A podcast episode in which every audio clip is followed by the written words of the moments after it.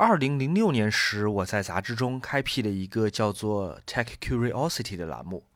开始关注一些科技领域的话题。即便在 iPhone 和 Facebook 即将崭露头角的时代，当时的我们仍然会把科技误以为是一种特定圈层的兴趣。十四年前的我是一本小有名气的青年文化杂志的主编，编辑部五个人，平均年龄二十五岁。我们的日常兴趣是摇滚乐、文艺电影、魂不吝的都市夜生活，以及其他能兼顾自我表达的活动。而科技被我视作最新款的诺基亚拍照手机，或者是视频聊天室，或者是好莱坞的新道具，或者是火星探测车，甚至是会撒娇的索尼机器狗的代名词。简而言之，即便我曾经代表了最追逐新潮的 Y2K 年轻一代，但当时仍然不能把科技和物质化的好奇心区分开。更不能预言，在仅仅十多年后，这个模糊又清晰的概念会怎样影响我们今天的生活。我们小时候对于二十一世纪的想象是摩天大厦组成的未来都市、飞行的汽车、胶囊食物和星际移民。这些预言都可笑的失败了，但我们的时代并没有。我很高兴地说，我生活在一个幸福感更强的时代。即便他没有实现那些孩子们会觉得浪漫的东西，但他完成了一个历史性的目标。这个目标我们曾经无人敢想。科技对于千禧一代的生活的入侵有着惊人的效率。这种惊人之处不仅体现在它进化和转变的急速，更体现在它居然如此润物细无声。当我们今天坐在共享出租车里，驶向一个只需要出示二维码就可以入场的高级健身房，通过移动社交媒体阅读或分享一则网红探店图文，毫无表情地在手机上划过一段卡戴珊姐妹的十五秒短视频，这不仅是今天科技最常见的形态，还印证了它是如何改变了我们如何生活、如何思考、如何快速地建立印象和判断、如何和同时代的人沟通。三十岁以下的年轻人已经无法想象，仅仅在十年之前，讯息不是二十四小时的，音乐也不是免费的，很多生命中所经历的历史性事件是没有视频留存的。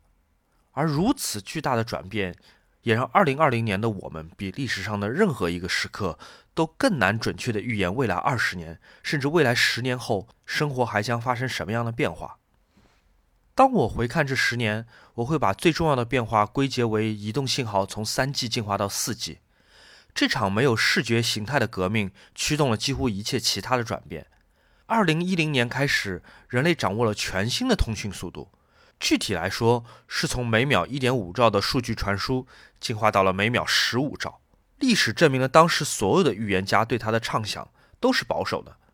它改变的不只是城市中产阶级的生活方式。而是直接把百分之六十的地球人口带进了新的沟通模式中。尽管社交媒体在此之前就已经被发明了，但在桌面电脑时代，你的赛博身份有着上线和下线两种状态。而如今，它是每个人的全天候生活经验播报。它不仅鼓励数十亿人自我表达，也驱动了新的产业。政府、大公司、个人、虚拟身份都必须适配其中。今天，普通人出行时，随身平均携带了十一个传感器，它们来自手机、真无线耳塞、平板电脑、智能腕表和各种健康追踪器，记录了包括地理位置、血糖信息、加速度、分贝数和温度等各种生活线索。因此，毫不夸张地说，社会也必须重新定义隐私，重新定义个体或集体，因为人工智能和云网络已经毫不留情地把每个现代人锚定在一个巨大的数字版图之中。当我们使用 Siri 或 Alexa，当我们使用自动导航或猜你喜欢，当我们领取电子优惠券或白金会员卡，都在让渡一部分传统的个人权利给科技。这不是一个悲观的事实，它确实带给无数人便利和工作机会，但它是一个新趋势，且会在未来伴随我们很久。就像之前说的，我来自一个音乐或娱乐是需要付费的时代，我花了大量的钱和时间来收集唱片，细心比较。按图索骥，寻找心仪的旋律。即便在 iPod 分形世界的时代，这也是一个音乐狂热爱好者的每日功课。但今天，音乐和任何娱乐都是唾手可得的，甚至连最传统的成人影片行业都发生了不可思议的革命。因此，人们的心理阈值也被显然的降低，好奇心更难被唤醒。书本这样高信息密度的模式，也不可避免地被短视频这样的低信息模式取代。这意味着我们中的大多数正在用历史上效率最低的方式来获取信息，这是信息爆炸时代万千个悖论之一。但千万不要误会我，我对二零二零年代对我们的未来充满了兴奋和好奇。我仍然是一个进步论者，我相信科技会以更难以想象的方式改变地球表面的文明。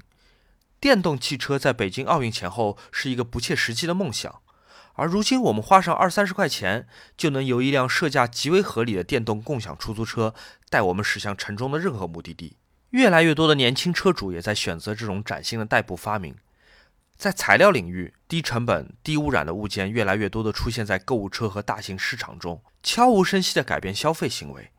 新的科技也在帮助有视听障碍、行动障碍的人们融入时代。帮助在偏远地区和贫困地区的年轻人保持和中心社会的同步节奏，帮助那些没有话语权的群体获得主流的注意。这十年科技创造的最大的进步是相对来说低门槛的信息流动，而如果你恰好属于有主导权的精英阶层，更应该维护这种难能可贵的成果。科技并不能实现真正理想中的平均主义，但至少它能削弱峰谷之差。我在想。可能历史上从来没有一个时代能像二零一零到二零二零那样发生如此巨大而深刻的改变。即便是作为一个亲身经历其中的普通人，我也可以滔滔不绝讲述我的体会和记忆。我们生活的方式、立足的产业、消费的物件、叙述的故事，都因为科技侵入日常而发生了不可逆的变化。从表象上来看，我们仍然把科技符号物化为 HomePods。动物森友会、3D 打印机或十分钟就到门口的外卖咖啡，但未来呢？它仍然是有形的吗？也许十年之后，我们再回看今天对于未来的激进预言，还是会为当初的幼稚和毫无远见莞尔一笑。